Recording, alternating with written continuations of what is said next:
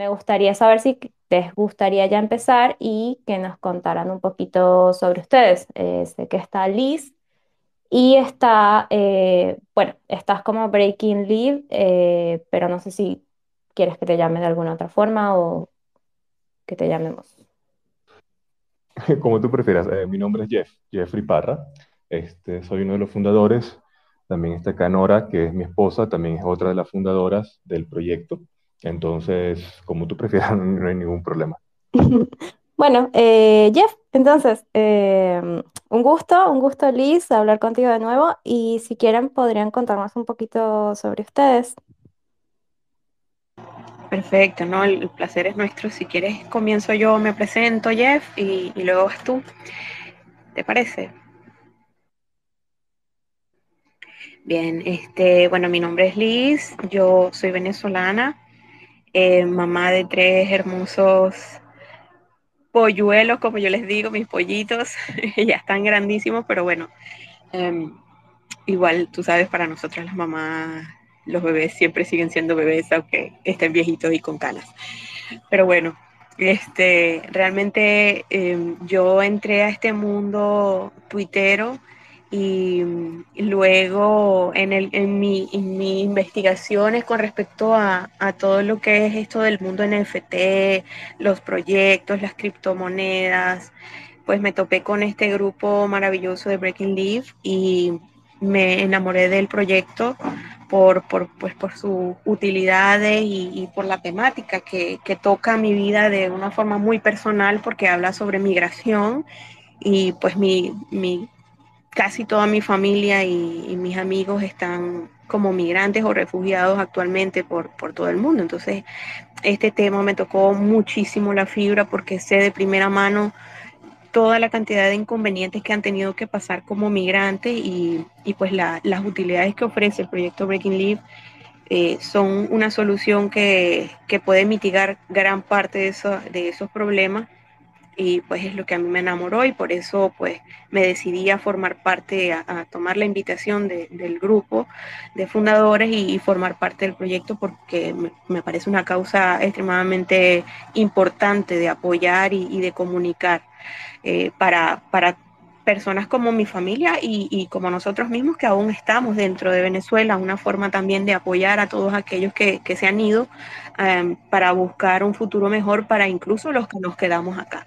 Entonces, bueno, esa es un poco mi historia y, cómo yo hoy en día formo parte de, Breaking Leaf.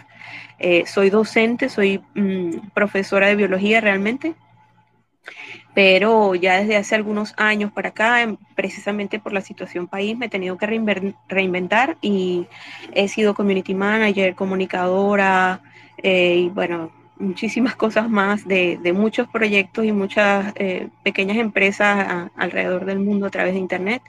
Y bueno, esa es otra de las razones también por las cuales eh, he estado en Twitter y investigando y haciendo relaciones y conectando con personas. Entonces, bueno, ese es un poquito quién soy yo y bueno, ahora los dejo con Jeff para que comente un poquito sobre él y sobre el resto del, del equipo y el proyecto. Gracias, Liz. A ver, bueno, este, te puedo contar, esto empezó como una iniciativa eh, por parte de Nora, Nora es mi esposa, como te digo, Nora y mía. Este, yo soy, yo estudié filosofía, pero en realidad siempre me he dedicado a los negocios, este, luego que tenía mi propio negocio, luego que emigré, bueno, me sumé a iniciativas de, marcas locales para implementar estrategias de crecimiento. Trabajo actualmente con una marca gastronómica local.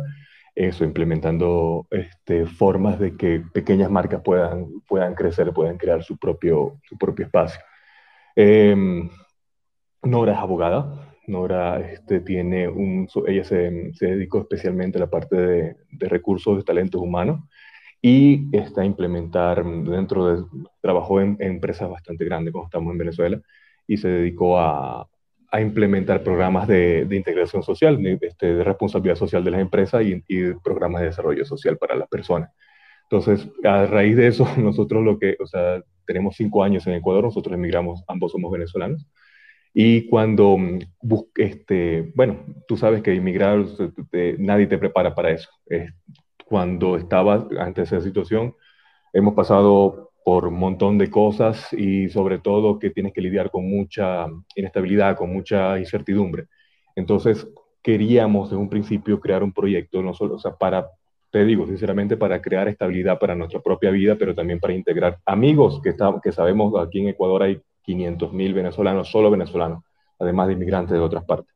Entonces queríamos crear algo como para integrar a las personas más cercanas en que tener esa, este, estabilidad de trabajo, poder de, realización personal, este, de, muchas cosas de subsanar y poder empezar a reconstruir las vidas.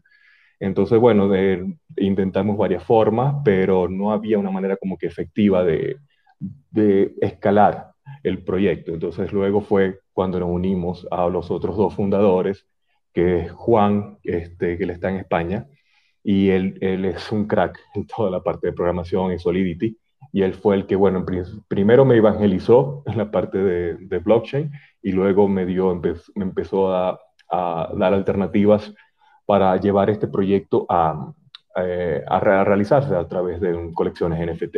Entonces, por eso que nosotros siempre decimos de que Breaking Levy, o sea, no es un proyecto como que buscaba una utilidad, sino más bien que nació como una utilidad y que se sumó luego el proyecto en la parte de NFT. Ok, ok. Eh, bueno, la verdad que bastante interesante como los inicios, ¿no? Es muy lindo cuando un proyecto eh, crece eh, en base a una idea y va evolucionando, ¿no? Es parte de, es parte, supongo, de ese proceso y es muy lindo poder saber de cómo esas cosas se van dando y, y poder encontrar gente que comparte esos intereses y que se quiere sumar, ¿no? La verdad que una de las cosas más importantes para considerar, supongo, cuando tienes un equipo es compartir el objetivo principal, ¿no? Sí, totalmente. O sea, este, por ejemplo, cuando tú haces este tipo de cosas, este, todos tenemos que estar claros que cuáles son las razones para hacer. Este, o sea, la, la motivación tiene que ser muy real, tiene que, o sea, todos tenemos que remar hacia el mismo lado. Totalmente es así. Sí, sí. Y te hago una consulta eh, que a mí me da curiosidad, no sé si es porque tal vez mi, tema de inglés se me complica. Es Breaking Libby, Libby, ¿no? Que, o sea, ¿qué significa o por qué tiene ese nombre? ¿Es, es una expresión? Claro, mira, este, un poco extraño, sí, varias personas me han preguntado. Es Breaking Levy, en realidad, este, bueno, el nombre lo, lo sugerí yo. Yo soy fan del rock de los 70, entonces yo estaba pensando como que un nombre, estaba viendo, bueno, chévere, ya tenemos como que la estructura, la estructura del proyecto montada y ahora cómo lo llamamos. Entonces, mientras yo estaba como que pensando el nombre, este, a mí se me venía en la mente como que una canción en el fondo y yo no sabía este, por qué, o sea, y la estaba hasta tarareando y todo, y no, no encontraba, luego yo caí en cuenta, y era una canción de Led Zeppelin, este, realmente es una canción más antigua, pero um, se llama When the, Break, Levee Breaks, y trata de cuando hubo una inundación en el Mississippi en, este, los años 20, entonces, muchas personas tuvieron que obviamente abandonar los hogares, eso fue, o, sea, te puedes imaginar la tragedia. Y esa canción salió allí y luego este, Led Zeppelin la, versionó. Y de allí, o sea, de allí vino. O sea, de, de, si tú buscas la letra, tiene muchas cosas que a mí particularmente me impactó. Yo se lo comenté al equipo, luego el equipo lo escuchó, le encantó la canción y bueno, listo, vamos a llamarnos así. Está genial porque si lo piensas de alguna forma es como que el proyecto tiene ya su propio himno. Está muy bueno, la verdad, me gusta. Y eh, les gustaría comentar un poquito, va, no sé si también por ahí Nora que está escuchando quiere subir a, dar también su opinión. Eh, Sanchi, que es parte de NFT Helpers, también pidió la palabra. Eh, cuando tengan alguna duda pueden levantar la manito, pedir la palabra, eh, lo que quieran. Em, bueno, y continuamos. Yo lo que quería preguntar ahora es si podían explicar un poco más en profundidad de qué se trata eh, Breaking Levy. Espero decir, estarlo diciendo bien. Eh, bueno, y ahí Sanchi levantó la manito. Hola, ¿cómo andan? ¿Se me escucha bien? Perfecto.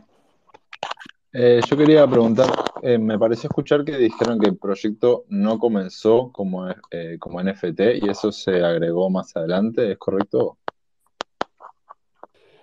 A ver, este, teníamos el plan de crear una plataforma para mm, eh, conectar a inmigrantes y refugiados con fuentes de trabajo, ¿ok? Esa era como que la idea principal. En un principio no teníamos pensado implementarlo como una, mm, como una, este, eh, un proyecto descentralizado. Acuérdate, eh, estoy hablando hace más o menos como dos años, poco menos unos, sí, 20 meses más o menos. Eh, o sea, teníamos esa idea que queríamos hacer. Nora, mi esposa, ella es, como te digo, ha trabajado en recursos humanos, ha trabajado en la parte, y mira, o sea, sinceramente, para ella ha sido bastante difícil encontrar un trabajo este, bueno, o sea, un trabajo, ella es una profesional increíble, entonces teníamos como esa necesidad muy cierta. Entonces, en un principio no sabíamos, o yo digo, no sabía nada de la, parte de, de, NFT, de cripto. Luego surgió esa alternativa incluso de crear un tipo de crowdfunding para, mm, de forma descentralizada a través de las colecciones NFTs. Y esa idea vino del developer del proyecto que se llama Juan, Juan López. Entonces, cuando, allí fue que realmente, o sea, en una primera instancia solo estaba la idea. Luego, cuando ya él nos dio estas herramientas, fue que empezamos a crear el proyecto como tal, a darle la estructura, a darle o sea, toda la proyección, el presupuesto, toda esa parte. Entonces, eh, en realidad, cogió pies cuando lo vinculamos a esta parte de los NFT. ¿Y eh, qué fue lo que, lo que los llevó a, a querer integrarlo entonces em, con NFTs? ¿Qué vieron en, los NFTs que les dijo esto es la, clave o el camino? Claro, mira, este, realmente en una primera instancia fue la posibilidad de crear una forma de crowdfunding este, a través, o sea, y de esa, ese crowdfunding, a diferencia del crowdfunding tradicional, es que pueda integrarse formas de valorización. Eso fue lo que dijimos, bueno, por aquí hay una oportunidad de hacer algo nuevo y hacer algo sostenible, porque ¿qué, o sea, ¿qué es lo que pasa con la dinámica tradicional? Nosotros, mira, para que creo que no te he comentado esto, para que se entienda un poco más el contexto. O sea, nosotros, sabes que muchos proyectos NFT que están involucrados con causas sociales, este, ellos escogen un modelo de, de donaciones y eso está muy bien. Ahora, pero en nuestro caso, nosotros no, o sea, no decidimos no hacer donaciones, es el camino un poco más largo, pero hacer una fundación. O sea, una fundación, ¿por qué? Porque allí nosotros vamos a participar directamente, ¿no? los fundadores vamos a, Nora va a estar a cargo como directivo de la fundación y podemos ofrecer a toda la comunidad que decida invertir en el proyecto, podemos ofrecer todo lo que informe de progreso, podemos implementar este, protocolos de optimización, de crecimiento, podemos ir luego, a medida que vamos creciendo, podemos implementar nuevas cosas para la formación, para de los beneficiados, que en este caso son los migrantes y refugiados, entonces, por eso necesitamos una manera de crowdfunding que la gente este, eh, comprara, comprara en este caso el NFT y que parte de ese dinero se, se, se otorga a la fundación y parte del dinero se invierte en la, plataforma que es Breaking Levy y además este, buscar la manera de que eso se valorizara en el tiempo.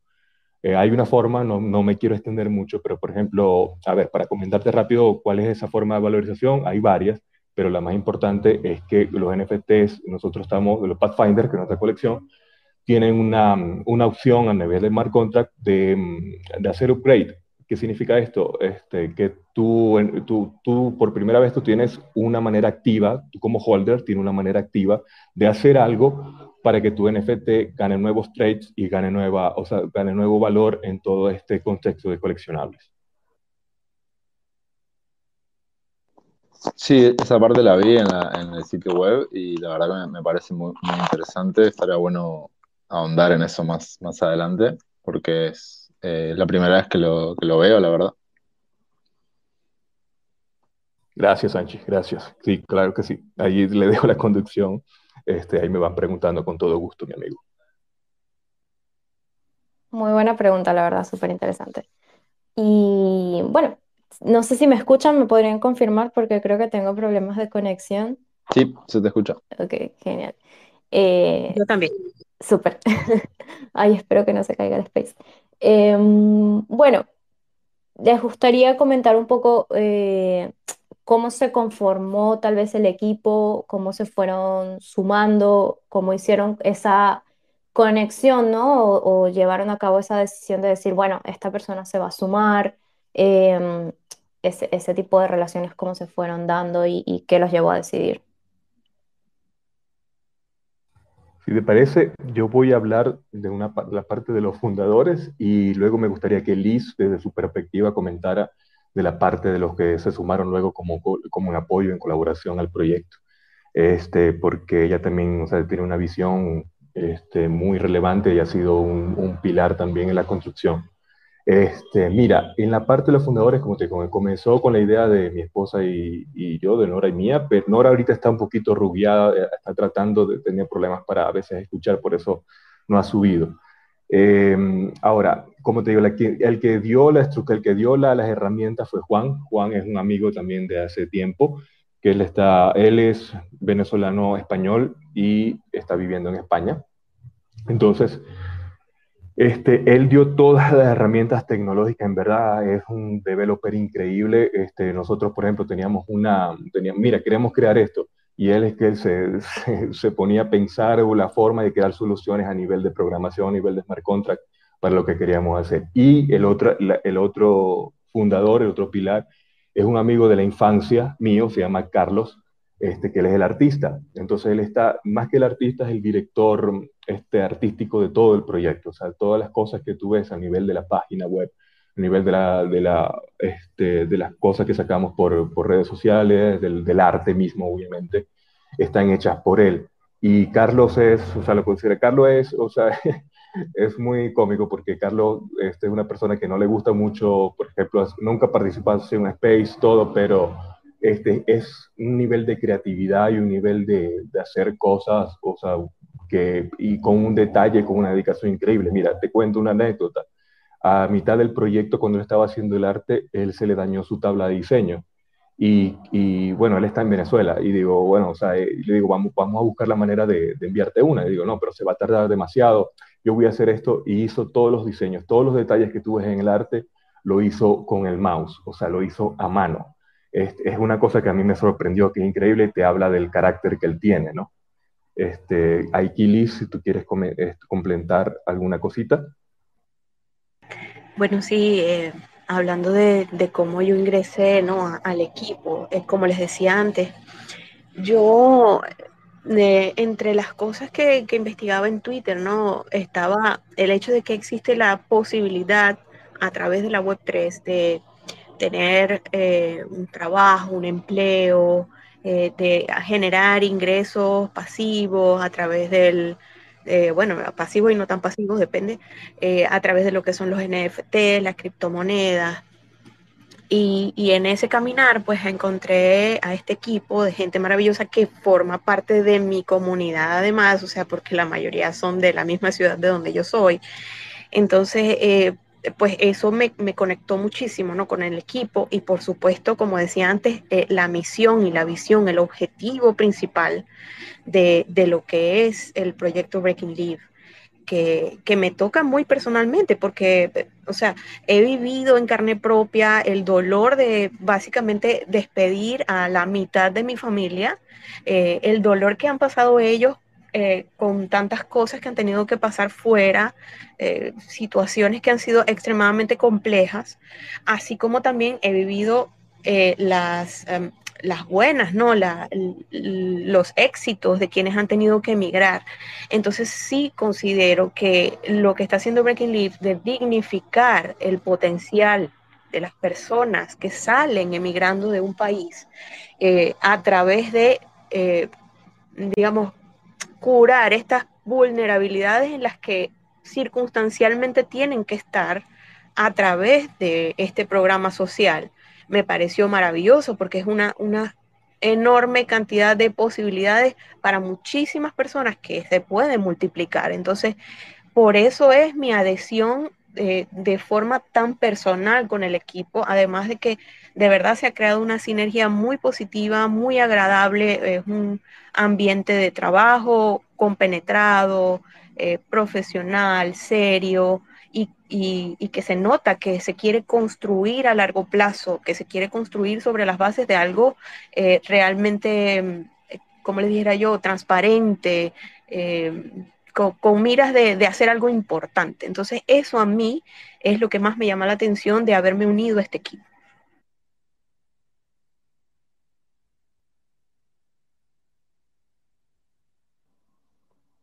Qué linda, me gusta mucho eh, lo que mencionas, bueno, que ya lo habías mencionado también al principio, que es eh, justamente un poco la, la misión, ¿no? O, o, la temática del proyecto, que es algo que cuando uno lo vive, ¿no? Yo también soy venezolana, también me fui de mi país eh, y sé que no todo el mundo tiene por ahí la misma, la misma eh, experiencia, ¿no? Pero siempre creo que irse de un país eh, influye muchísimo en, en, tu personalidad, ¿no? Seas quien sea y del país del que vengas y al que vayas.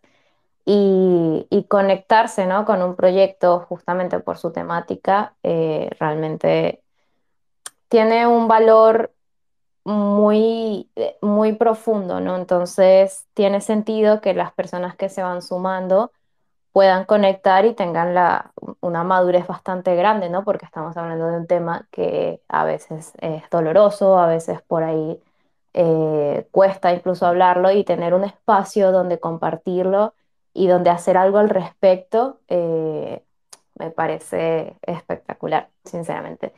Y ahí quería preguntar, eh, que me, me, salté la pregunta, eh, para la gente que no sepa sobre Breaking Leave, eh, Breaking Leave, ¿cuál es el objetivo y cuál es la visión? O sea, un poquito tal vez más a profundidad.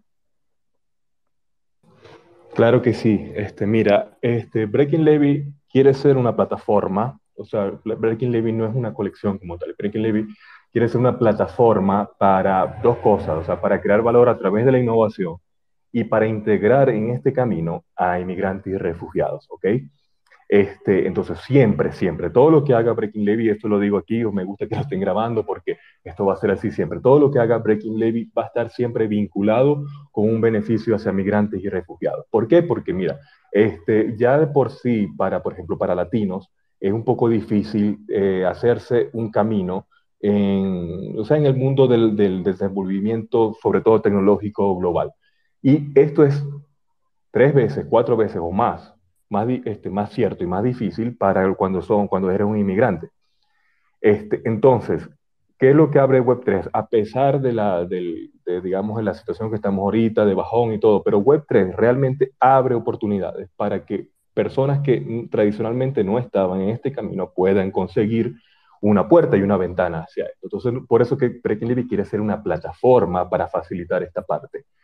¿Cuáles son las herramientas? Las herramientas, las herramientas de la Web3. En principio, colecciones NFT que brinden eh, responsabilidad, que brinden transparencia, que brinden innovación, que brinden toda esta parte.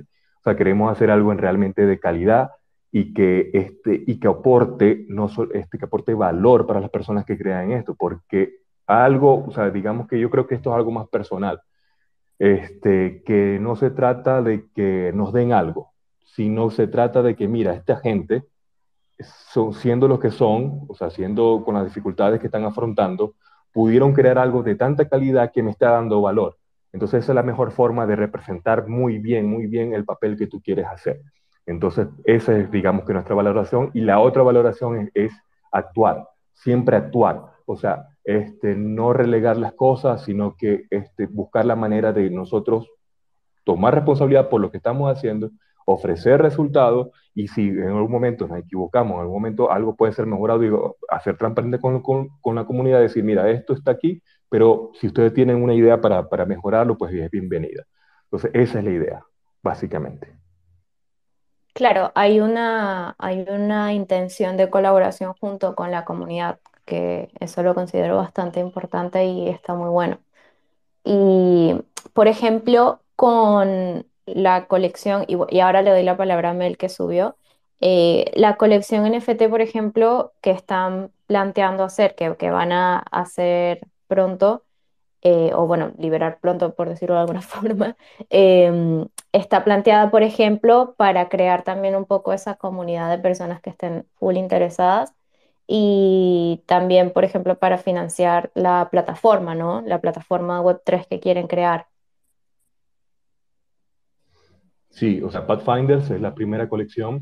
hay, si, ejemplo, si entran en el roadmap, en la página, pueden ver que hay varias colecciones asociadas, precisamente parte de la estrategia de valorización y parte de la estrategia para mostrar cómo funciona el tema de los upgrades, cómo funciona el tema de las redes este, de, de proyectos que queremos plantear a nivel de smart contract. Entonces allí van a, ahí pueden ver, o sea, son, son dos colecciones más que están asociadas y cuidado, sino un poquito más también con, con, una cosa que estamos trabajando ahorita para, para darle más beneficio a la comunidad. Entonces, este, pero la principal, que es la que en la que está basada todo el presupuesto para la fundación, es Pathfinders. El 35% de, de, esa colección, de todas las ventas primarias, va a estar dedicada a, a la fundación, todo la parte de regalías, y además hay otros fondos, hay un fondo para comprar arte este, de artistas emergentes, hay otro fondo para la reinversión en la plataforma, o sea, este, ahí en, la página nosotros estamos tratando de, de, reflejar toda esta parte de la forma muy clara. Sí, sí, la verdad que lo que tiene, por ejemplo, el roadmap eh, de ustedes es que es muy específico y está muy bueno, porque hay muchos roadmap, por ejemplo, que son tal vez más misteriosos o más ambiguos, y yo lo que veo acá es que tienen como muchos eh, objetivos, ¿no? Y están todos como muy explicados, muy organizados. Es lo que más noto, por ejemplo, de entrar a la página y ver el roadmap. Eh, Mel, pediste la palabra, no sé si quieres subir a hacer alguna pregunta o comentar algo, ¿cómo estás? Saludos a todos y todas. La verdad es que me encanta cada vez que, que escucho sobre este proyecto porque Yo, yo pienso que, que aquí, hay, aquí hay como algo que se les está olvidando mencionar y entonces tengo que venir a decirlo porque pues es lo que yo hago. Este, el proyecto, si lo fuéramos a resumir en dos palabras, sería dignidad humana. O sea, este proyecto literalmente lo que está buscando es dignificar a los humanos, a, a, entendidas, ¿verdad? De todos los retos que pasamos como seres, de todas las complicaciones que podemos tener, de todo lo, pesado que pueden ser los diferentes sistemas, ¿verdad? Y, y, y todo lo que nos sirve eh, combinado con los sistemas, ¿verdad? Que nos rigen. Entonces, yo solamente subía, ¿verdad? Para expresar ese punto, por si alguna de las personas que está en sala todavía no entiende de qué es que se trata este proyecto, este proyectazo realmente, que yo he quedado completamente encantada de la primera vez que lo escuché y lo apoyo mucho porque personalmente la razón número uno por la cual yo entré a los NFT es por la causa social, es por el cambio que podemos hacer, es porque yo soy activista y, y yo creo en la gente, yo, yo creo en la humanidad, este, y yo no me conformo, no puedo hacerlo. Entonces, entender que existen proyectos que más allá de buen arte, porque no sé si lo han visto, pero es excelente, es hermoso también, más allá de buen arte, también representa una ventana de oportunidades para personas que dignifiquen su proceso, ¿verdad? de lucha, porque es que es una lucha constante, esto de salir de tu país, de tener que emprender en otro espacio, de reconfigurarte, como lo estaba mencionando Liz, de pivotear, de, de sacar nuevos talentos que tú quizás ni siquiera sabías que tenías. O sea, todo eso conlleva una valentía increíble y admiro a todas las personas que se han, que se han tenido que colocar en esta, en esta perspectiva, en esta postura. Pero principalmente el proyecto se trata de dignificar a los humanos, o sea, de darle esa visibilidad. Yo te veo, yo veo tus retos, yo este, entiendo a la perfección lo que estás pasando y estoy buscando una solución congruente, ¿verdad? Con la situación. Este, así que nada, eh, eh subí para hacer ese aporte. Este, me disculpan, ¿verdad? Si lo iban a expresar de antemano, pero es que siempre tengo que hacerlo, mi gente. Este, los proyectos buenos se tienen que apoyar. Y más allá del like and share, eh, es cuestión de, meternos en el proyecto, de hacer ese acto de inversión en ello. Así que muchísimas gracias también, este, NFT Helpers, por estarles haciendo esta entrevista, porque genuinamente este tipo de proyectos requieren, ¿verdad?, de amplificación de estas voces. Y, nada, eh, celebro eh, la sala y, estoy extremadamente agradecida de estar aquí. Mel, o sea, increíble, o sea, siempre que hablas me, me sacas de, esquema, o sea, de verdad, o sea, eso es puro amor, o sea, es recíproco, o sea, gracias por tus palabras, gracias por el apoyo. Me encanta tu nuevo PFP, por cierto, ¿oíste? y gracias por estar aquí. Y tú lo resumes de una manera de que nosotros no, no lo hicimos y, y te, o sea, me, ¿verdad? me llegó mucho al alma. Tus palabras, lo que dices es justamente eso, es justamente lo que queremos lograr y te agradezco un millón por poder sintetizarlo de esa forma.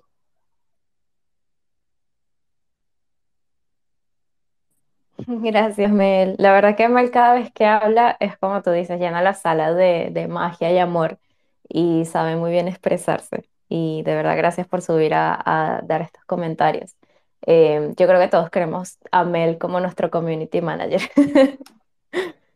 Es necesaria. Em, y bueno, una cosa que, que siento que me dio un poco pie, lo que decía Mel justamente, es que este es un proyecto que se centra muchísimo en, en un objetivo social, en un objetivo importante, en un objetivo que muchas otras comunidades o la mayoría no está tomando en cuenta, que suelen ser personas que a, veces se dejan de lado, personas que están sufriendo cosas que pasan y uno a veces no, no, no lo toma en cuenta menos que lo viva, ¿no? Em, entonces, yo lo que quiero ahora preguntar un poco es cómo hacen o cuál em, cuál es la estrategia que estarían usando o que manejan para crear confianza dentro de la comunidad NFT, sabiendo o tomando en cuenta que hay muchísimas estafas, hay muchísima gente vendiendo proyectos que no tienen ningún valor, hay muchísimos proyectos que aparecen y desaparecen, más allá de situaciones que puedan pasar, problemas que se puedan dar, han, surgido varios, varios casos, ¿no? Y noticias, y es un mundo en el que no solo ahora con la caída de cripto hay desconfianza, sino que ya de por sí antes, ¿no? O sea, desde que explotó el tema NFT han salido mil proyectos que al final algunos son estafas. Entonces, ¿cuál es la estrategia que ustedes están usando? O, como decía, eh, ¿cómo generan confianza dentro de su comunidad? Sí, muy buena pregunta. O sea, y una de las cosas más necesarias, que no, porque no han salido cinco o diez estafas, sino han salido un montón. Y eso obviamente es este, un mal, un mal que tenemos que, que enfrentar ¿no? en, esta, en la Web3. Mira, el, hay que ser muy realista. La, ten en cuenta que, por ejemplo, muchos proyectos eh, NFT eh, están, o sea, surgen a partir de conexiones con, con personas que ya están involucradas en este mismo mundo, ¿no? Entonces nosotros no tenemos esas colecciones, nosotros somos un proyecto este, desde Latinoamérica, no solamente un proyecto guiado por, o sea, creado por fundadores latinos, sino que está realizado desde Latinoamérica. Entonces son retos, son muchos retos. Entonces, primero tienes que, yo creo, tienes que ponerte a pensar qué es lo que quieres hacer.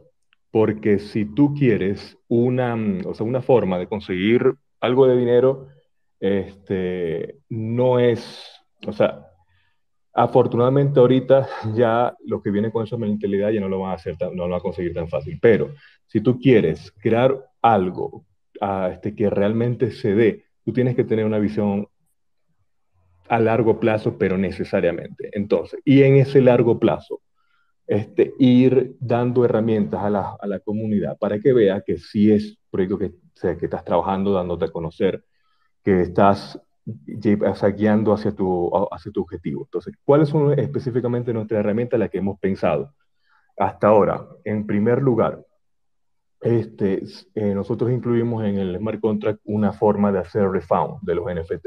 ¿Ok? Eso es para que, por ejemplo, mira, en, la, en caso, y eso vino desde una, de un feedback desde de un space, en, en la, eh, cuando no habíamos salido en una de las recomendaciones que nos hicieron, fue que, este, no recomendaciones, comentarios, una pregunta, nos dieron, ¿y qué haces si el proyecto no llega a buen término? Y eso es alguna situación que hay que enfrentar. Entonces, si tú tienes, este, por ejemplo, el proyecto va avanzando, nosotros vamos a iniciar la fundación cuando el proyecto llega a los 30%, al Pathfinder, cuando el Pathfinder llega al 30% de venta. Pero ¿qué pasa si estamos, caemos otra vez en una de, estas, de estos bajones o cualquier cosa, o, o mira, cualquier cosa que le pasa a uno de los fundadores y el proyecto se interrumpe o se pausa por mucho tiempo? Y no vamos avanzando hacia ese 30%. Queríamos darle una opción para que las personas pudieran hacer refund de su, de su NFT, de su, del dinero que, que aportaron y no hay problema, porque el objetivo de esto inicia cuando inicia la fundación. Hasta ese momento, de hecho, a nivel de smart contract, y eso lo pueden ver cuando nosotros ya pongamos las wallets en, el, este, en la página web, van a estar bloqueados. Todos los fondos van a estar bloqueados hasta llegar a ese 30%, ¿ok? Otra de las cosas que estamos implementando ahorita, que va a salir conjuntamente con el white paper, es la, vamos a implementar una bitácora en la página web. Este, mira, nosotros tenemos el, o sea, cada cosa que nosotros hagamos, ya sea con manejo de dinero o no, porque en principio no va a haber manejo de dinero porque va a estar todo bloqueado, va a estar en este log, en esta bitácora. Este, hoy hicimos esta parte, avanzamos esto, hicimos este convenio, hicimos esta alianza, hicimos este evento, para que la gente tenga un sentido de seguimiento del proyecto en tiempo real. ¿okay? Esa es otra de las formas que, con la que queremos crear esa confianza. Y por último, decidimos que el Discord va a ser privado. Esto es una medida controversial porque en principio el Discord, o sea, no, o sea, es una buena herramienta para crear comunidad, pero ¿qué valoramos más? Este, digamos, la difusión que nos puede dar el Discord o el elemento de, de seguridad que pueden tener dentro del Discord los holders. ¿Por qué? Porque dentro del Discord se van a hacer votaciones, se van a hacer, este, tomar decisiones, se va a someter a, la opinión de los holders, incluso se va a hacer conexiones entre los beneficiados de la fundación y los holders de la colección. Entonces, este tipo de cosas, lo principal es la seguridad y por eso decidimos hacerlo privado. Bueno, mira, eh, antes de darle la palabra a Mel, que vi que levantó la manito, eh, está súper interesante las características ¿no? que mencionas con respecto a, este tema de la confianza. Em, el Discord privado, por ejemplo, me parece una genialidad porque si bien una vez que entras a Discord ya eres eh, carnada para estafas, hay que recordarle a todos los que estamos acá y los que escuchen eh, la grabación, no darle el clic a ningún link que te manden por Discord que no sea que no, eh, a, nada. O sea, si no estás dentro de la comunidad y te están avisando algo y vas a la página oficial o algo así, em, si te escribe gente rara en Discord por privado, no hay que darle clic a nada, porque así se están dando también muchas estafas. Entonces, eso que mencionas del Discord privado, justamente para minimizar esa vulnerabilidad ¿no? que tiene estar dentro de una comunidad y ser justamente carnada de gente que pueda eh, querer aprovecharse, eh, está muy bueno, me gusta un montón. Y en cuanto al white paper, white paper que, mencionas, eso a mí me genera eh, preguntas, ¿no? Por ejemplo, sé que se habló alguna vez, em, por ejemplo, con temas de ciberseguridad, sobre hacer auditorías, por ejemplo, de los, de los smart contracts de, páginas. Eso es algo que ustedes tienen pensado cómo hacer, porque tengo entendido, y te pregunto por curiosidad, por supuesto, eh, que esas cosas son como complicadas, ¿no? Hacer una auditoría, por ejemplo, de un smart contract es difícil o puede llegar a ser muy extenso o no sé, quería saber si es algo que tienen tomado en cuenta. Eh, y bueno, tenemos por ahí luego a Mel y a Sanchi que levantaron la manita. Eh, ok, ¿quieres que te, conteste primero lo del, lo del smart contract, verdad? Y luego le damos la palabra a Mel. Dale, sí. Ok, chévere. Mira, este, ok, en, respecto al smart contract, nosotros estamos implementando un nuevo, o sea, estamos haciendo una nueva implementación del RC 721.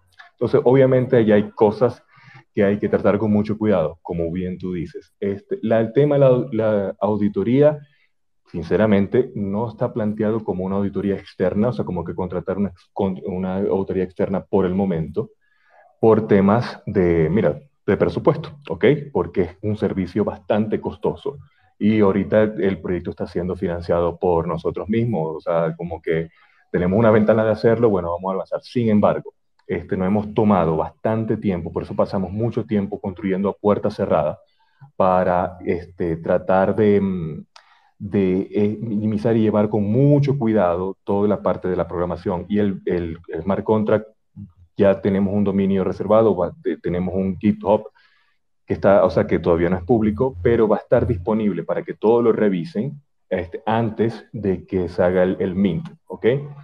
Este, eso es una parte. Otra parte, ¿cuál es? Que sí tenemos, digamos que auditores, este, o sea, personas de confianza a la que nos, nos, nos, lleva, nosotros le revisamos, mira, está esto, por favor, revísala a ver qué te parece, si ves cualquier cosa, pero sinceramente no hay un servicio contratado de una, de una auditora como tal, ¿ok? Eso, eso para contestarte completamente. Sí, sí, es que tengo entendido que son servicios bastante, bastante costosos. Entonces, por eso te preguntaba, porque justamente cuando estás empezando un proyecto, eh, ¿cómo puedes hacerle una auditoría, ¿no? Que es una de esas capacidades que tienen eh, de dar confianza, pero siendo tan costosa, ¿no? Es, un poco complicado. Entonces, pienso que las cosas que ustedes están planteando solucionan bastante bien o complementan bastante bien como el poder eh, dar esa confianza, ¿no? Que, que siempre es importante. Em, Mel, cuéntanos. Sí, que la, la, pregunta original cuando la presentaste, ¿verdad? Hablando de las estrategias que están utilizando para fomentar la confianza, pues yo pienso de acá, ¿verdad? De afuera, observando de, de, de, desde la comunidad, que el mero hecho de la estrategia de eh, todo el equipo estar doxeado, este, comunicar qué es lo que hacen en primer lugar. Eh, en adición a eso, la consistencia de las salas que también abren, porque ellos abren salas semanalmente y Liz abre salas eh, casi a diario. Este, esa consistencia también brinda seguridad. Entonces, el último elemento, ¿verdad? Que yo pienso que es el, el que le da como el acabado final a, a, a los otros dos elementos, es la utilización de la voz. La voz es uno de los elementos que más confianza brinda. ¿Por qué? Porque a través de la voz podemos tener unos unas eh, interpretaciones paralingüísticas de lo que realmente la persona tiene intencionado. Entonces, en este caso, ¿verdad? Eh, utilizar como herramienta principal de promoción eh, de, del proyecto que sea la voz, ¿verdad? No solamente es tendencia, sino que permite adentrarnos y sentirlos cercanos a todas las personas del equipo. Entonces, pues, no estoy diciendo que no se pueda mentir, estoy diciendo que es más difícil. ¿Por qué? Pues porque precisamente la voz brinda ese elemento humano de autenticidad.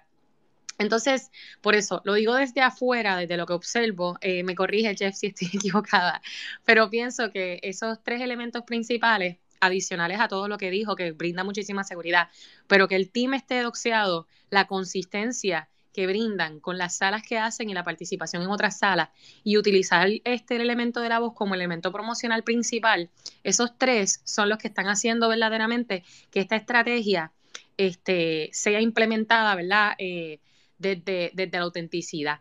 Y no solamente lo digo para ejemplificar a, a este proyecto, ¿verdad? Como, como uno que me llama mucho la atención a mí como comunicadora. Se lo menciono al resto de las personas en sala, quienes también están creando proyectos, que sepan que ese tipo de estrategia funciona. O sea, si tú utilizas, si tú doxeas a tu equipo, eh, ¿verdad? Para quienes no lo saben, doxear es simplemente mencionar este, quién es el equipo, nombres, apellidos, ocupaciones, ese tipo de, de, información vital que personalifica, eh, perdóname, humaniza el proceso. Este, en segundo lugar, la consistencia de hacer algo. Esa consistencia es lo mejor que te va a colocar en reputación, mi gente, a todas las personas, para siempre. Y en tercer lugar, el uso de la voz. O sea, es un elemento vital porque los humanos nos comunicamos y el, el elemento de la voz nos dice tanto de una persona, nos dice, o sea, nos brinda tanta información que realmente este, puede generar, ¿verdad?, muchísima empatía o desconexión. Y en este caso, pues este equipo está haciendo lo prudente. Nada, ese es mi aporte hasta ahora. Y disculpen. Ah, no pidas disculpas para nada porque realmente siento que aportaste algo súper interesante que es ese tema de doxear. Realmente estoy muy de acuerdo con eso y la consistencia también, por supuesto, hablo muchísimo. La verdad que aportes muy interesantes, gracias. Eh, Sánchez, habías levantado la mano, ¿quieres a, a hacer alguna pregunta?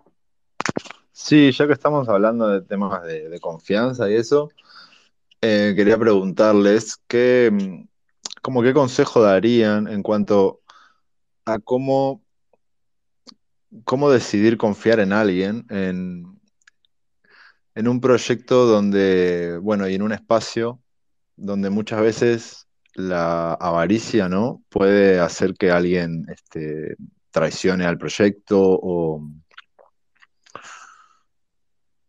Sí, eso, porque, bueno, viste que muchos nos conocemos por internet, ¿no? Y cosas así, entonces es como que vos pensás que puedes confiar en alguien, pero en realidad no lo sabés. Entonces, eh, estuvo bueno lo que, lo que dijo Mel, ¿no? De, de conversar, de conocerse y de, de, eso, pero bueno, la gente con malas intenciones también sabe manejar todos esos temas, ¿no? Claro que sí, Sanchi. Mira, este, eso es muy importante hacer las preguntas difíciles, ¿ok? Y esta es una de las más difíciles y más relevantes. Eh, lo que dijo Melos es un aporte también increíble, como siempre, y no, no porfa, no te disculpen más. Eh, esos o sea, son elementos que tienes que estar, la gente tiene que estar muy pendiente en cuanto al equipo, en cuanto a las intenciones, la consistencia, todo eso. Yo le agregaría solamente eh, si la parte material, o sea, cómo manejan el dinero cómo está planteado manejar el dinero en el proyecto, porque esto es una de las partes que, mira, los proyectos que tienen intenciones oscuras van a ser oscuros, especialmente oscuros en esta parte. Entonces nosotros, como te digo, partiendo de un punto de vista real, eh, nadie nos conoce, somos un equipo que, bueno, que tenemos las mejores intenciones, la mejor, o sea, una buena forma de trabajar, pero nadie nos conoce. Y queremos, la confianza no va a ser de una vez, la confianza se tiene que construir. Entonces, la construimos dando la cara y la construimos también en el planteamiento que hacemos de cómo manejar la parte de los aportes este, metálicos, o sea, de, eh, materiales al proyecto. Entonces, eso, eso, es como que una recomendación que yo también daría. O sea, si uno de los elementos importantes de construir confianza es ese. Y mira, este, yo, bueno, sí, eh, Liz obviamente es la que habla, es la, la, que habla mucho más del proyecto, creo que aquí todos la conocen. Este, yo, yo, estoy, o sea, yo estoy en cosas bastante puntuales, trato de estar también allí, pero sí, o sea, lo, lo, digo esto porque hay una, este, hay, hay una contraste interesante. O sea, eh, yo soy simple, voy más a lo, a lo, sólido, a lo material del proyecto, me gusta cuidar mucho esa parte, por eso digamos que quizás me enfoco por allí pero todos estos dos aspectos son importantes, o sea, este, la parte material y también la parte de espiritual, o sea, la parte de imagen del proyecto. Y hay que estar muy pendiente de eso. Y en cuanto a la confianza de los integrantes del equipo, porque, por ejemplo, un programador te puede cambiar una línea de código y de repente el minteo, vos estás recontento que está saliendo bien y cuando te querés enterar está, está todo en una wallet que no es la que esperabas o bueno, pueden pasar cosas extrañas. Entonces, ¿cómo, cómo hacer para ganar esa confianza o, saber si el programador es de fiar? En este caso vos comentabas que lo conoces hace muchos años, ¿no? Entonces eso es una gran ventaja, me imagino. Totalmente razón, disculpa, este sí, eso es un punto también importante que se me pasó, pero sí, este, mira, nosotros, como te dije, queremos ser una plataforma, o sea, algo que sea este, en el tiempo, que sea sostenible, que sea replicable incluso en otra, en luego, ¿no? Entonces, para hacer esto tienes que tener una visión de solidez del principio. Este, te digo esto como, como preámbulo a que nosotros todos nos conocemos, ¿ok? Este, no somos desconocidos, eso por una parte, pero este, por otro lado, el elemento de que el programador y el artista, todos sean fundadores, o sea, los, los, mm, los intereses de ellos y este, están vinculados directamente con el proyecto. También es, es, requisito, todos los fundadores tienen que estar doxiados, porque este, si alguien es este, un elemento tan importante como el programador, mira, no está doxiado y o sea, no se quiere ser responsable de lo que haga, este, ya es una, una red flag. Y por otro lado, como, para concatenarlo con la parte esta del, de construir este, una plataforma, es nosotros internamente, a pesar, además del smart contract que estamos haciendo de forma pública, este, internamente como equipo, todos estamos vinculados a través de contratos este, tradicionales, contratos legales tradicionales. Entonces, eso es como también una forma de nosotros tener todas las cuentas claras a nivel interno. Ah, eso está muy bueno. Y, y este, ¿viven todos en el mismo, en el mismo país o cómo, cómo hicieron el tema? De no, no vivimos todos en el mismo país, pero este, mi esposa y yo estamos en Ecuador, este, los, el equipo de developer está en España, pero igualmente los contratos este, eh, eh, son contratos privados, pero son contratos que están, tienen varias formas de, eh, de validación. O sea, recuerda que Nora, una de mi esposa, la fundadora, es abogada, entonces ella se encargó de hacer toda esta parte por distintos canales de, este, de aceptación, entonces firmas digitales, todo esto. Muy bueno, la verdad, muy bueno. Gracias, Sánchez, por las preguntas y Jeff por las respuestas. Eh, Mel levantó la manito y luego eh, adelantado. Sí. Adelante, Mel. Sí, yo quería este, contestarle a Sanchi eh, en, dos, en dos vertientes eh, interesantes. La primera es que cuando estamos intentando confiar en un proyecto, ¿verdad? Cuando estamos, cuando conocemos un proyecto por primera vez y lo estamos viendo, lo te estoy diciendo como coleccionista. Este, realmente, eh, esto es un truquito que yo le digo a mis clientes y es algo que personalmente hago también. A mí me gusta conectar con las personas en ámbitos que no tienen que ver con chileo específicamente. Hay varias salas que son un poco más casuales, que también atienden el elemento humano, ¿no? De entretenimiento y de diversión. Y cuando yo identifico un proyecto y lo encuentro en una de estas salas de diversión y entretenimiento, personalmente, ahí sí yo puedo creer directamente en el proyecto. ¿Por qué? Porque somos humanos. Y si una persona, y esto no lo digo yo, lo dijo Gary Vee recientemente en una entrevista que le hicieron, hay personas que se, enfocan en crear clientes, no comunidad. Están estableciendo, ¿verdad? Todo ese proceso de venta casi como obsesiva. Entonces, esas personas personalmente a mí me levantan muchas banderas. Porque, pues, si tú quieres vender tanto, ¿cuál es tu real interés en, en, o sea, qué es lo que tú quieres de mí? O sea, lo veo bastante mentalidad web 2 y no me agrada. Y de nuevo, esto es bien personal. Eh, es, es, algo que yo, que yo ejerzo de manera consciente.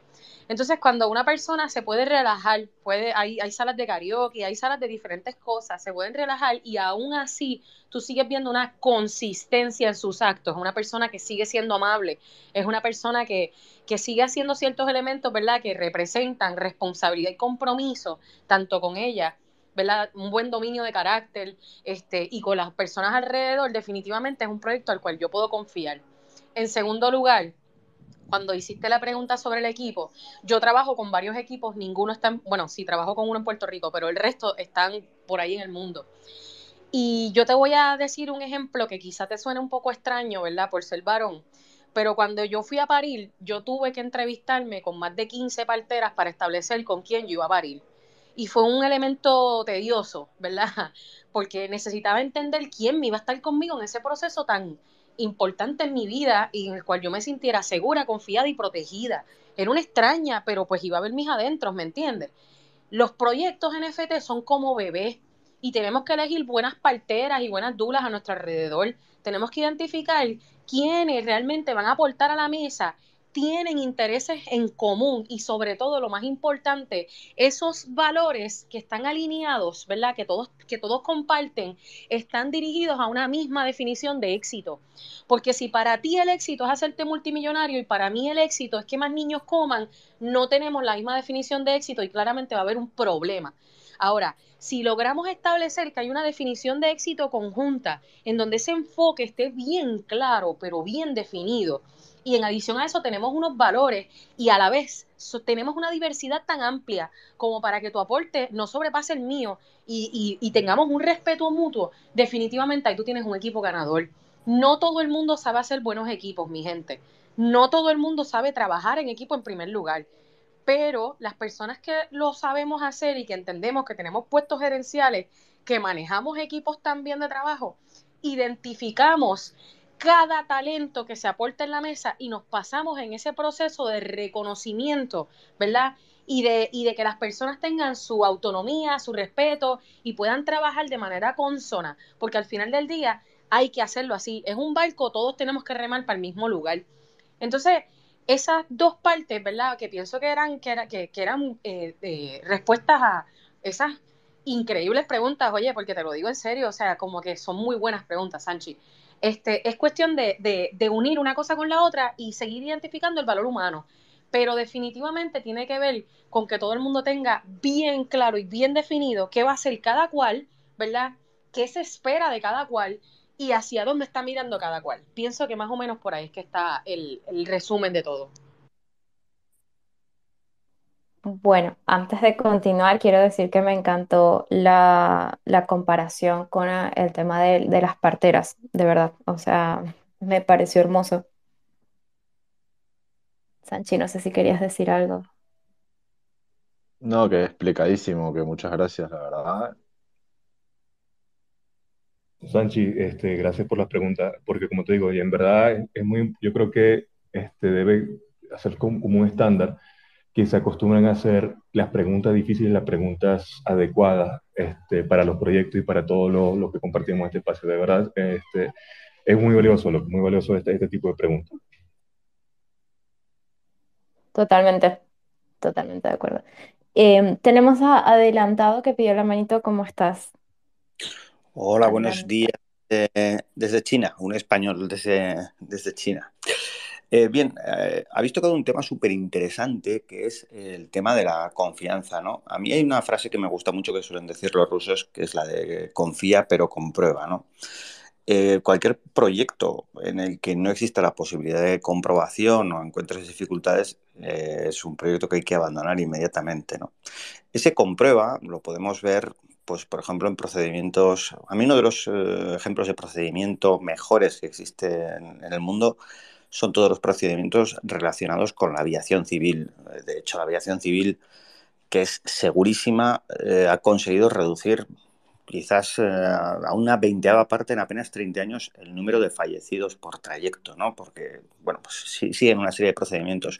Si os habéis fijado en los aviones, hay un momento que dicen cross-check, ¿no? Que es cuando cada uno de, los, eh, de las azafatas eh, comprueba el trabajo de la, de la otra azafata, ¿no? intercambian las posiciones y ven que las puertas están bien hechas.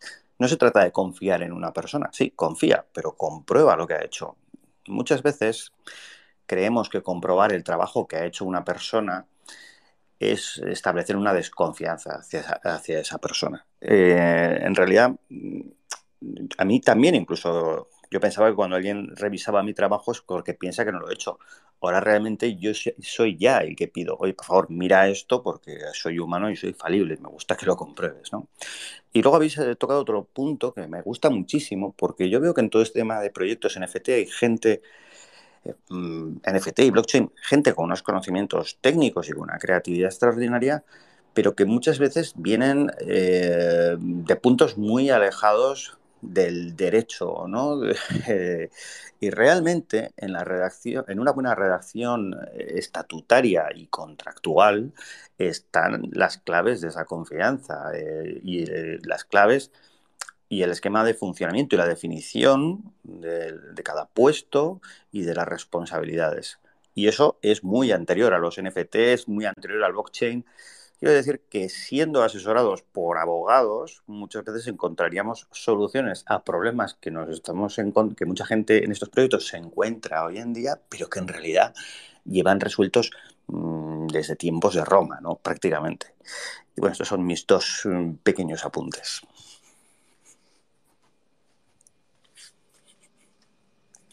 Muchas gracias, Adela. ¿Cómo es? Adelantando.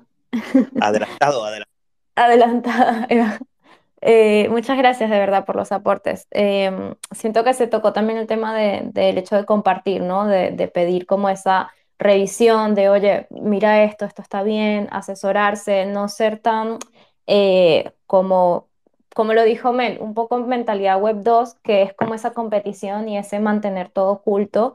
Em, y acá es todo lo contrario, ¿no? Es un poco pedir la opinión de la comunidad y saber que esto no es un trabajo de uno solo, ¿no? Son equipos, son comunidades, son proyectos muy grandes que se van armando y, es muy lindo poder compartir y poder saber que se va creando esa confianza a través de, esa, de ese compartir, ¿no? Los objetivos y, y la visión de un proyecto. Y por ahí, bueno, no sé si alguien más tendrá alguna pregunta al respecto, pero por ahí como para terminar con la parte de ciberseguridad, eh, yo quería preguntar una cosa, eh, por curiosidad también y porque, bueno, me llama la atención. Cuando tú vas a la página, no sé si me escucho, creo que sí. Sí, sí, perfecto. Ok. Em, cuando vas a la página para eh, entrar a la, a la pre-sale, ¿no? A la, a la preventa, hay que conectar la wallet. Entonces, mi pregunta es, eh, ¿por qué se tiene que hacer esto? Justamente, ¿no? Dentro de este tema de ciberseguridad, ¿cuál es la razón por la que hay que conectar la wallet? Eh, eso, básicamente. Y de paso también que nos cuenten cómo funciona la preventa. Sí, correcto.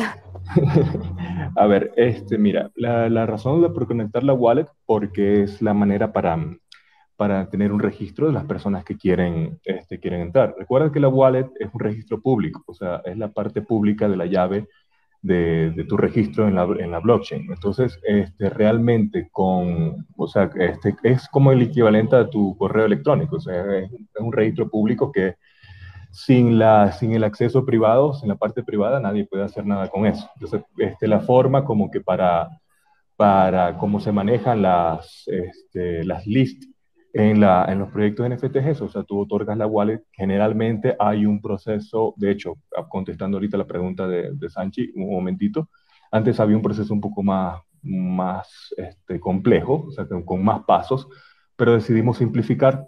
Este, entonces, las personas que quieran este, registrarse como que, bueno, mira, me interesa el proyecto, quiero estar así, simplemente registra su, su wallet, que es su dirección pública, y, y eso no implica que vaya a comprar. O sea, recuerda que al momento nosotros anunciamos que se va a hacer ya la, la pre-sale, que pre-sale básicamente es un minteo privado entre las personas que están registradas allí, y la persona tiene que confirmar este, la transacción desde que, que, si la desea hacer o no. Si la persona no desea hacer la transacción, pues no pasa nada, listo. Simplemente este, se le da el, el puesto de la presel a otra persona que haya registrado su wallet y listo. Entonces no, es no implica que se va a hacer ningún tipo de transacción automática.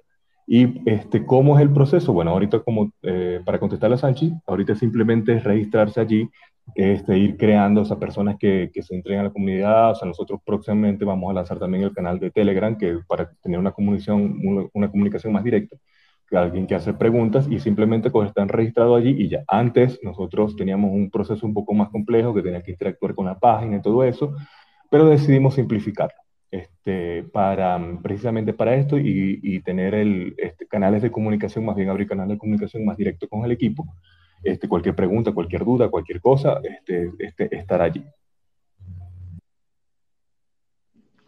Así que en algún momento van a, a cuando habiliten el Mint, va a haber un minteo eh, preliminar solamente para las wallets registradas en la preventa.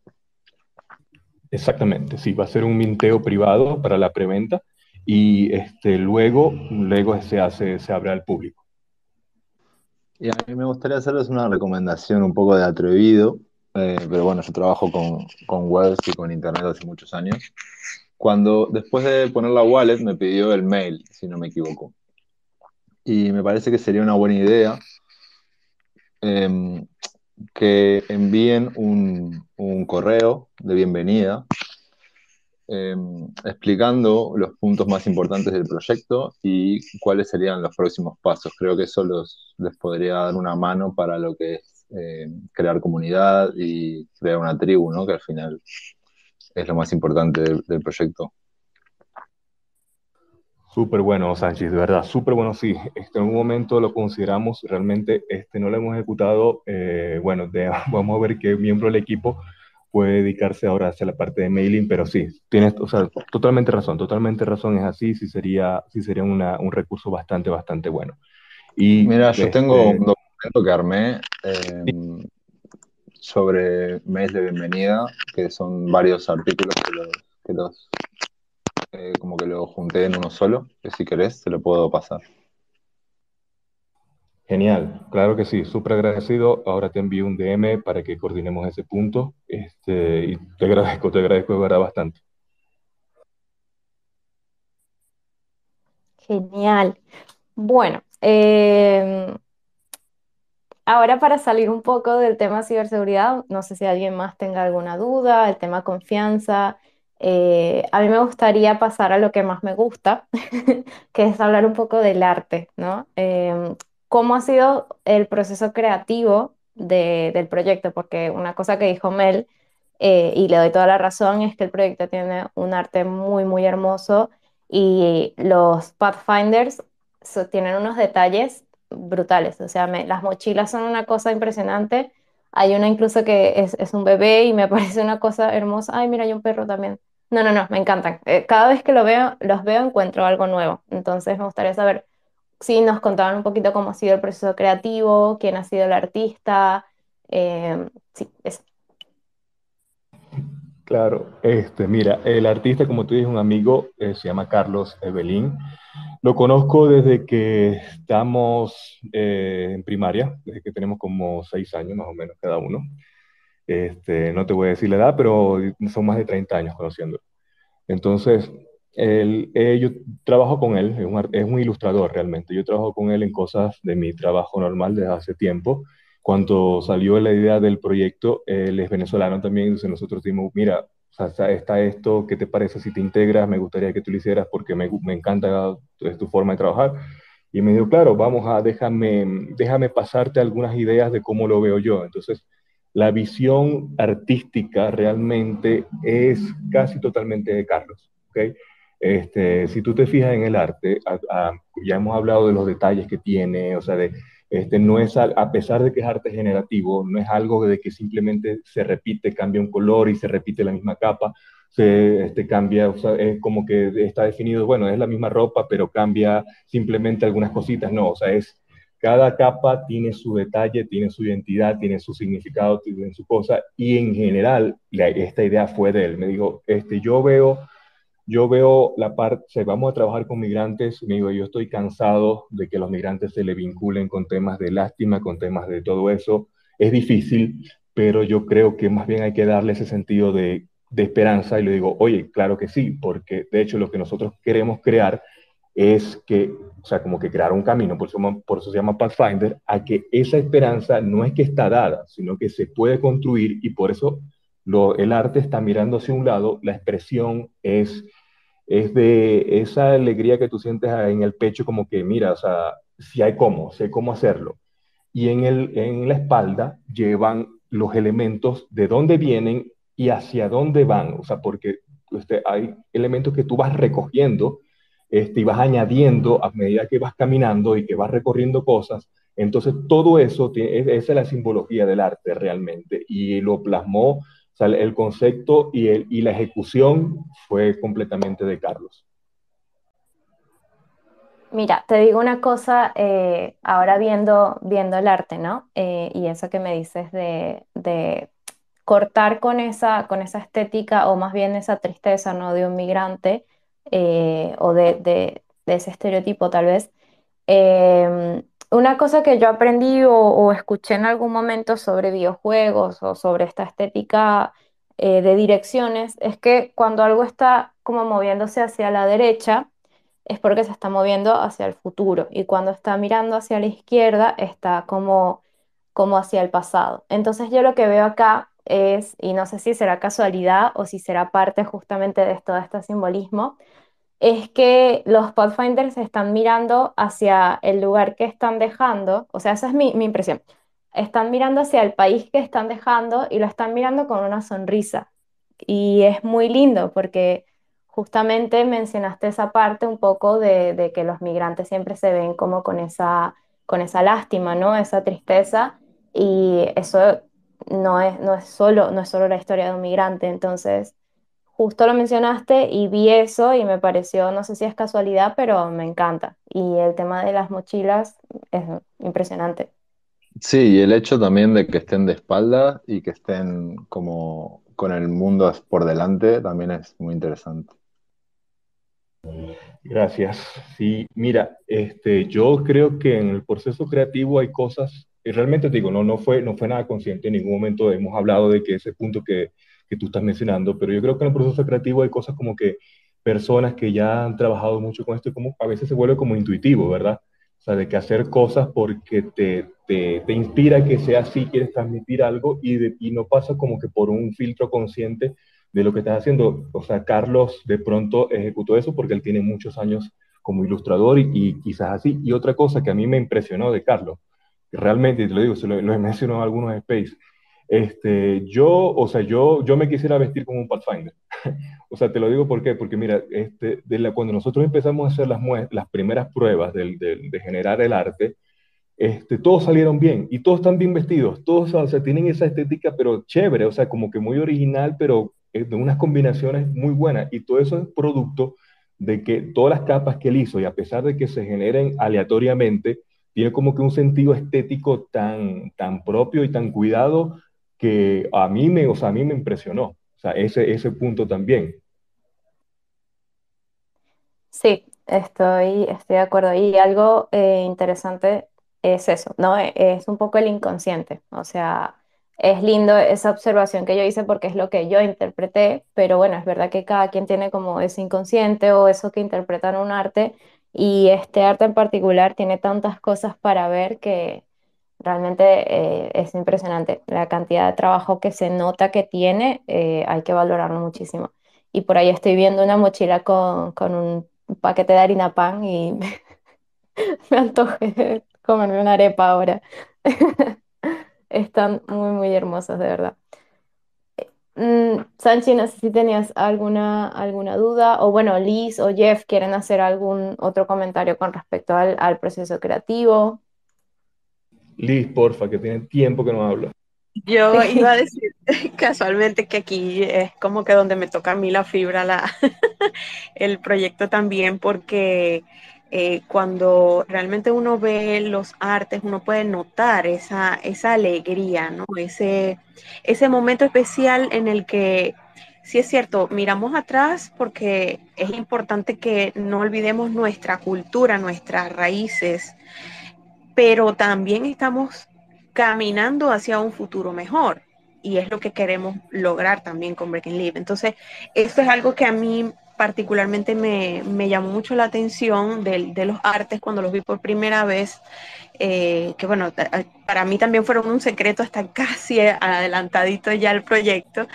Y, y, cuando los vi por primera vez, la verdad es que me enamoré muchísimo más por eso mismo que hablábamos, ¿no? De, de que si es cierto, hay muchas cosas que nos duelen, hay muchas cosas, como lo decía al principio, muchas cosas que pueden ser difíciles, pero el hecho de poder caminar hacia un futuro prometedor, de tener oportunidades y posibilidades a partir de nuestras habilidades, de nuestras capacidades, es lo que yo puedo observar en el, en, el arte, ¿no?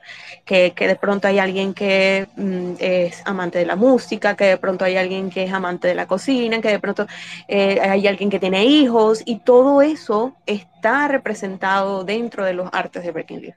Entonces es algo que realmente enamora y, es, algo que realmente además puede tender a, a, revalorizarse con el tiempo, el hecho de que, de que esta colección tenga la posibilidad de revalorizarse con el tiempo a través de también elementos gráficos que se añadan al arte original, al arte principal, oye, es algo que, eh, que además también, por supuesto, te, diga, como decía Jeff, están recogiendo esos Pathfinder en el camino, eh, cosas que, que añadan a su vida y además construyan a su alrededor, es algo que todo migrante quiere, ¿no? Que traes tu legado cultural, traes tus cosas de, tu lugar de origen, pero en ese caminar no solo te estás reconstruyendo tú, sino que estás aportando al lugar donde llegas y además aportando a, a la sociedad, al mundo, en este caso nosotros como Breaking Leaf, apoyar otras causas sociales. Entonces son muchísimas cosas que se recogen en este arte, por eso eh, el ser tan simbólico en muchos aspectos es lo que a mí particularmente como, como, no sé, tal vez un poco artista que soy en parte, no profesional, pero, pero sí tengo mi vena artística por ahí, este, eh, me, me, llama mucho la atención y me, eh, a título personal me enamora. Y estoy segura de que eso le pasa a muchísimas personas cuando eh, conocen un poco el proyecto, se atreven a conocer un poco el proyecto y además eh, pues se deciden apoyarlo. Ahí, ¿sabes qué? Este, quiero recapitular rapidito de algo que mencionó Liz. Gracias, Liz, por mencionarlo, porque algo que se me había escapado a mí. El proyecto es largo, tiene muchas cosas, entonces a veces se van. Y algo quería este, eh, conectar con lo que una pregunta que hacía Sanchi. Mira, este, el elemento, o sea, dentro del arte, no solamente la, el upgrade va a estar en el trade, en la metadata, sino también en el arte. ¿Qué es lo que, y aquí te, usa quiero aprovechar eso para dar como que esa recapitulación, o sea, ¿qué es lo que estamos planteando nosotros? Nosotros, este, con el smart contract, lo que queremos es hacer este, una red, una red de proyectos que se puedan apoyar. ¿Cómo? A través de compartir las regalías. Entonces, imagínate que nosotros tenemos éxito con Pathfinder, ojalá que así sea. Entonces nosotros, surge otro proyecto que este, eh, está, está irrumpiendo y tiene una, una, muy buena, un buen objetivo y nosotros lo queremos apoyar.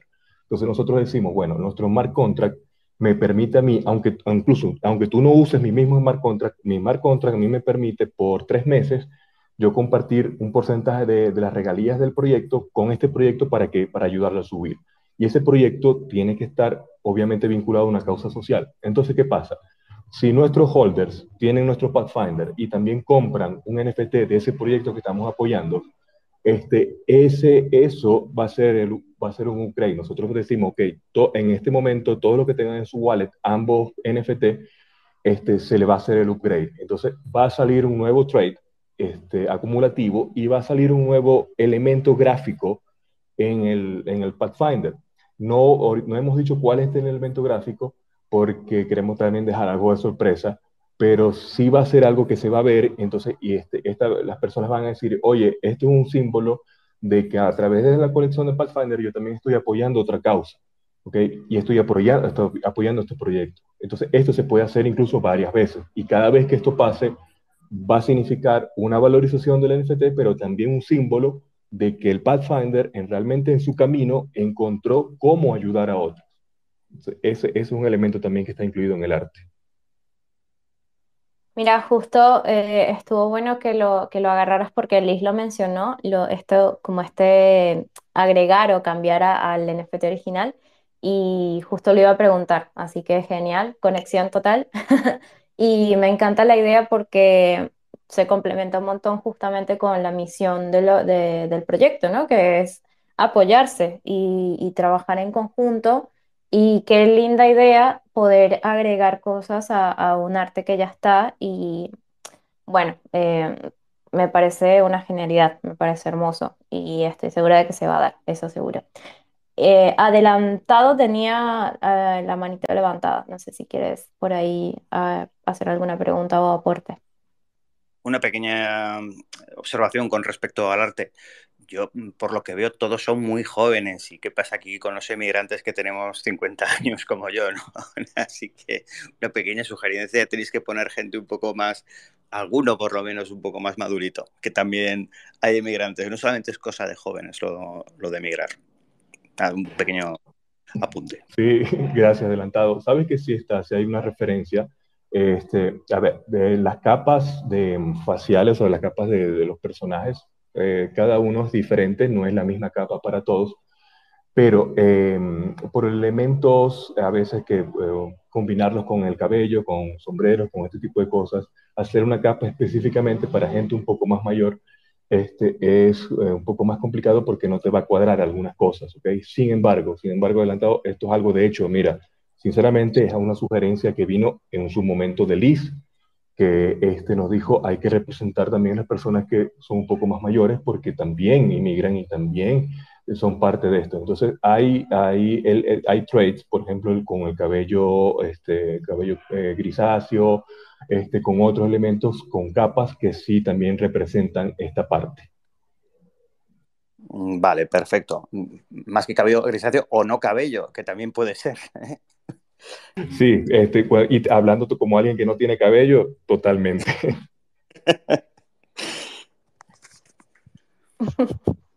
Genial. Bueno, ¿cómo ven a Breaking Levy eh, en, uno, en un año y en cinco años? Ay, a ver, en un año, ¿cómo vemos en un año? Mira, en un año quisiéramos realmente que la, fundación ya estuviera andando, ¿ok? Es el primer paso, eh, porque como te había dicho, queremos hacer un proyecto como que orientado a la acción, o sea, como que hacer cosas y que esas cosas compartirlas con toda la comunidad y dar como que ese mensaje de que es posible hacer este tipo de cosas este, y que puedan crecer. Entonces, en un año, nuestra, nuestra primera meta es esa, la fundación inicia, la fundación ya está... Este, preparando a las personas para integrarse en este ámbito laboral y también conectándolas con fuentes de trabajo y que esto tenga un impacto y que en, al final de ese año o los meses inmediatamente siguientes de ese año podamos ofrecer, hacer un espacio y decir, oye, ¿sabes qué? Este, le tenemos una noticia, este, 500 eh, mm, personas, o bueno, 400 personas han hecho el programa y de esas 400 personas, 300 250 han conseguido trabajo y, y, no, y, miren este video donde nos encuentran sus experiencias. Eso es lo que queremos hacer en un año, como que el objetivo principal. En cinco años, en cinco años queremos que Breaking Levy sea, sea constituida ya como una plataforma donde con varios proyectos en curso, siempre este, orientado a la parte de migración y de, y de refugiados, y que esos proyectos sean replicables, incluso nosotros asociarnos con otras, con otras personas, con otros equipos, para que repliquen este modelo en otras partes del mundo y se siga, siga creciendo. O sea, esa es la visión. Bueno, yo la verdad que les deseo todo el éxito del mundo. Pienso que tienen un proyecto muy, muy hermoso por delante. Y la verdad que todo lo que pregunté hoy fue, fueron preguntas totalmente honestas porque el proyecto me llamó eh, la curiosidad desde que Liz eh, se sumó a un space, creo, no sé dónde me, me crucé con Liz y, y, ella ya estaba en Breaking Live y la verdad que el proyecto llama la atención porque pienso que ya la energía está puesta para eso, ¿no? Ya es un proyecto que, que la energía de colaboración y de, y de honestidad que tiene eh, te llama a, que, a querer saber más. Y bueno, el arte, el arte. Como, como artista, eh, el arte que tiene, la verdad que me lo encuentro muy, muy, muy hermoso y, me gusta lo que comunica. Y Ah, no sé si alguien más tendrá alguna duda, algún aporte o si ustedes quieren decir algo más o podríamos pasar a la última preguntita que, me gusta hacer siempre en, en, los spaces. Yo quiero saber eh, cuántos NFTs van a ser, eh, si va a haber varias rondas y, y, y el porqué de cada cosa. Claro que sí, mi amigo. Mira, este, son 9.000 NFTs de Pathfinders, ¿ok? Este, no sé si has visto en el roadmap, nosotros también tenemos al 50% de la colección. Tenemos otra colección que se llama Companions. Companions, este, todavía no está definido cuántos van a ser, pero lo que sí está definido es que, por ejemplo, todo, en ese momento todos los holders de Pathfinder van a recibir un airdrop y, este, es, y también está definido que este, mm, Companions va a tener el, por lo menos, por lo menos el 50% destinado a apoyar fundaciones que trabajen con animales, esta, eh, mascotas, animales en distintas partes del mundo. ¿Y por qué es esto? Y porque también algo relacionado con la parte de inmigrante y viene algo muy personal. Cuando Nora y yo tuvimos que salir del país hace cinco años de Venezuela, este, nosotros tuvimos que dejar al cuidado de nuestra familia, nuestra mascota, una mascota que significó mucho para nosotros porque fue un regalo de mi papá hacia ella, este, eh, eh, este, ya va, perdón. Eh, bueno, la dejamos allí, todavía está ahí, ahorita justamente nos está visitando la mamá de Nora, ahorita en el país, y simplemente le, pensamos que la iba a traer, pero no, no la trajo porque ellos se encariñaron. Este, pero es algo, un tema fuerte, un tema fuerte porque este, es algo que conocen, lo han vivido personas que han tenido que pasar por esto. Entonces, y no, no todos tienen la, la, suerte de contar con una persona que le cuide este, su mascota. Entonces, este, eso es destinado a eso. Entonces, ¿cuál es el otro sentido de esta colección? Es que va a ser la primera, eh, va a ser una de las primeras formas de mostrarle a, la, a los holders cómo funciona el sistema del upgrade, porque ahí reciben el primer upgrade. Hay una colección también que son legendarias, que tampoco hemos dicho mucho de eso, pero que están, son exclusivas para los, para los holders que se van a ir haciendo paulatinamente, son arte uno a uno. ¿ok? También, mira, eh, la, de, hay un fondo, se llama el Equality Fund. El Equality Fund está destinado para apoyar proyectos y artistas uno a uno latinos. Este, eso, ese arte que nosotros compremos, un fondo de, de 40, este, de, de 30 Ethereum, ese fondo, y ese arte que nosotros compremos con eso va a ser este, sorteado entre los holders en, ese momento. Son dos sorteos que se van a hacer y el, equipo está excluido este, del, de los sorteos simplemente para los holders.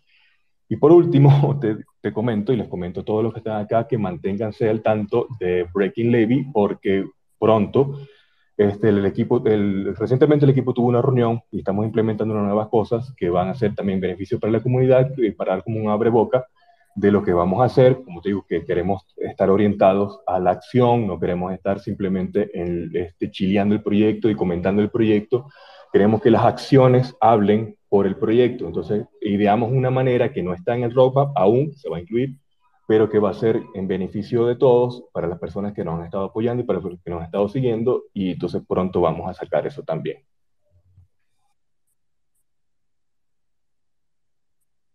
Bueno, yo que tuve que dejar a mi perrita en Venezuela, eh, me llegó al corazón esa, esa idea de, de los animales. La verdad que está muy linda. Y bueno, si nadie más tiene preguntas o nadie quiere eh, hacer algún aporte, sí me gustaría pasar a, a la última preguntita que, que quería ver si la podía dividir en dos. Eh, ¿les parece o quieren comentar alguna cosita adicional? No, adelante, adelante, por porfa. Bueno, es, la, la, parto en dos. La primera sería, ¿qué consejos le dan a, eh, quien, a nuevos proyectos, ¿no? consejos para personas que quieran crear un nuevo proyecto dentro de este mundo NFT Web3? Y eh, también un consejo para artistas nuevos que están también, que quieren entrar en el mundo NFT cualquier consejo es válido. Ya, mira, si yo te propongo también que, la, que dividamos la respuesta en dos, porque, o sea, una de las cosas más interesantes de trabajar en equipo es que cada quien tiene su, su perspectiva, su visión y su aporte. Entonces, yo te contesto de mi parte, este, como te digo, yo tengo una visión muy particular y, y Liz tiene otra muy particular que hemos logrado complementarla, entonces también este, me gustaría contestar yo una parte y luego a contestar, ¿te parece? Me encanta, genial. Chévere. Mira, este consejo que daría yo, eh, en primer lugar hay que tener dos cosas muy claras, o sea, es tu propósito y tu proceso. Este, en primer lugar, el propósito es por qué lo haces, dónde quieres llegar.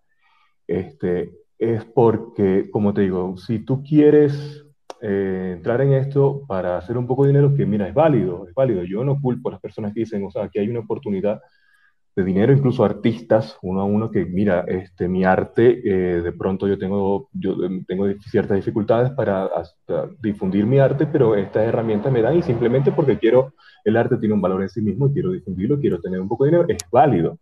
Pero tienes que saber desde un principio qué es lo que quieres. ¿Por qué? Porque fíjate ahora en el momento como donde estamos Ahorita nosotros, de verdad te digo, nos olvidamos de las ventas y eso más bien nos refrescó porque digo, bueno, vamos a dedicarnos a seguir construyendo otras cosas y, seguir innovando en otras cosas. Pero es porque en un principio nosotros quisimos que el, que el propósito del proyecto sea lograr un impacto social.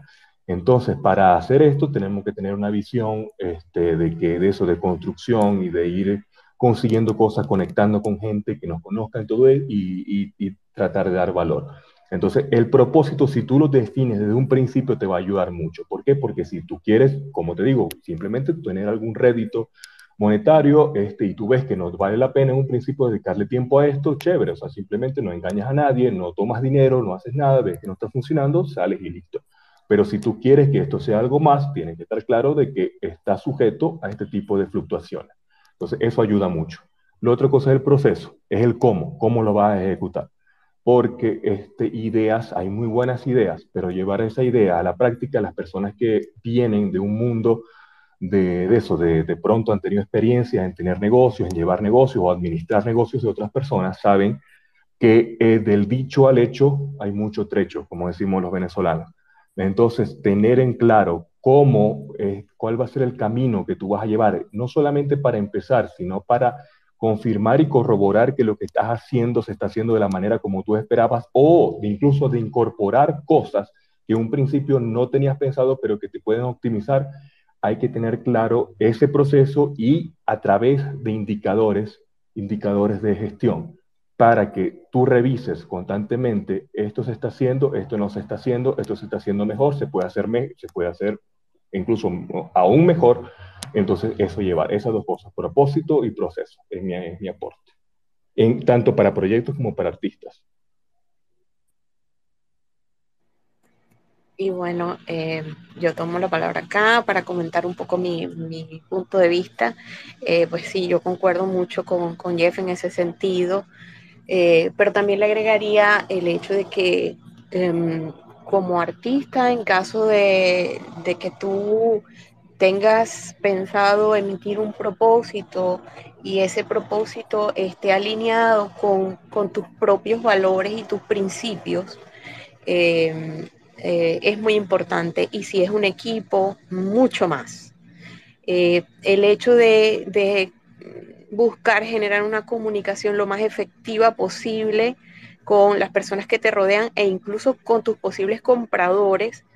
Eh, también desde el punto de vista más humano, más cercano, de, o sea, que te conozcan como, como ser humano, que, que, te conozcan de forma transparente eh, para que se note esa congruencia que hay entre el arte, tu propósito, tus valores, tus principios y lo que estás eh, vendiendo, ¿no? Porque básicamente estás vendiendo también eh, tu, tu, arte, ¿no? Tu, es un negocio. Si nos ponemos a ver, más allá del arte es un negocio. Entonces, que, esa transparencia y, que esa, esa congruencia exista entre lo que estás vendiendo y lo que estás creando.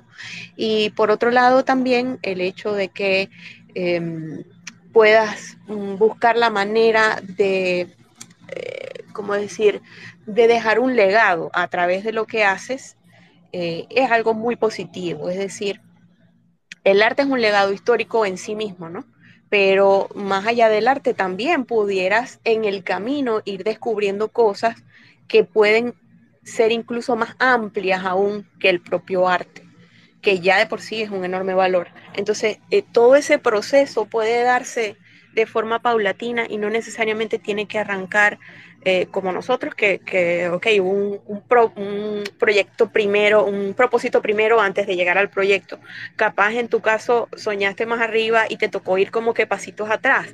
O sea, cada cabeza es un mundo y cada persona que tiene la libertad de crear y de construir como pueda con los recursos que tenga pero lo más importante que veo es que haya la posibilidad de ir aprendiendo en el camino, de ir aprendiendo e ir corrigiendo en el camino.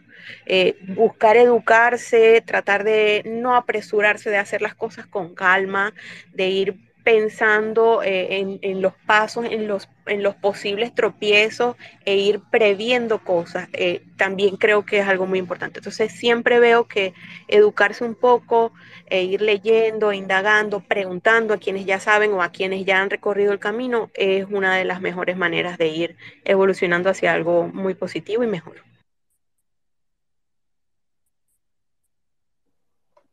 Liz, Jeff, muchísimas gracias de verdad por, por el tiempo y bueno, por toda esta conversación y esta charla tan genial. La verdad que me, me siento súper contenta de, de, haber podido tener el space. Gracias de verdad por prestarnos su tiempo y por querer sumarse, eh, porque bueno, sé que están con un montón de cosas, ¿no? O sea, están llevando un proyecto impresionante y sé que no es fácil tomar la decisión de, de a dónde eh, dar el tiempo a veces, ¿no? Entonces, por eso les quiero agradecer porque realmente lo considero algo importante.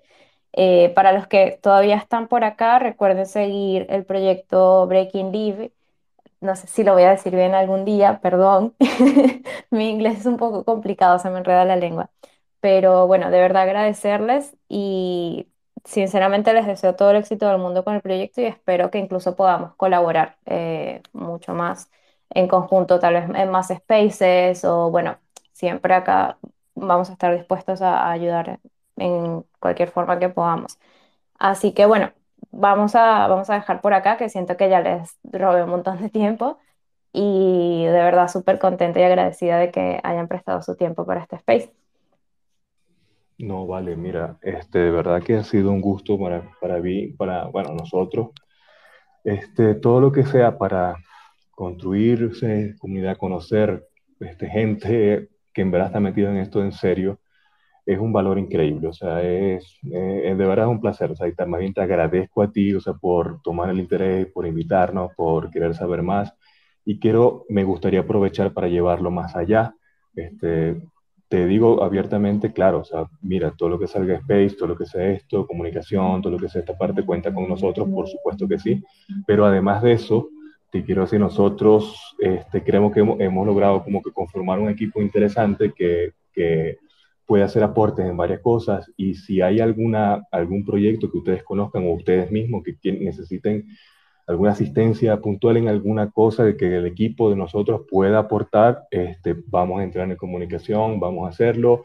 Nosotros estamos con las puertas 100% abiertas porque, como te digo, la idea de, de, hacer esta red y de hacer un proyecto dedicado a la acción es precisamente eso, o sea, llegar a cosas y, y construir de verdad. Entonces, encantado de la vida.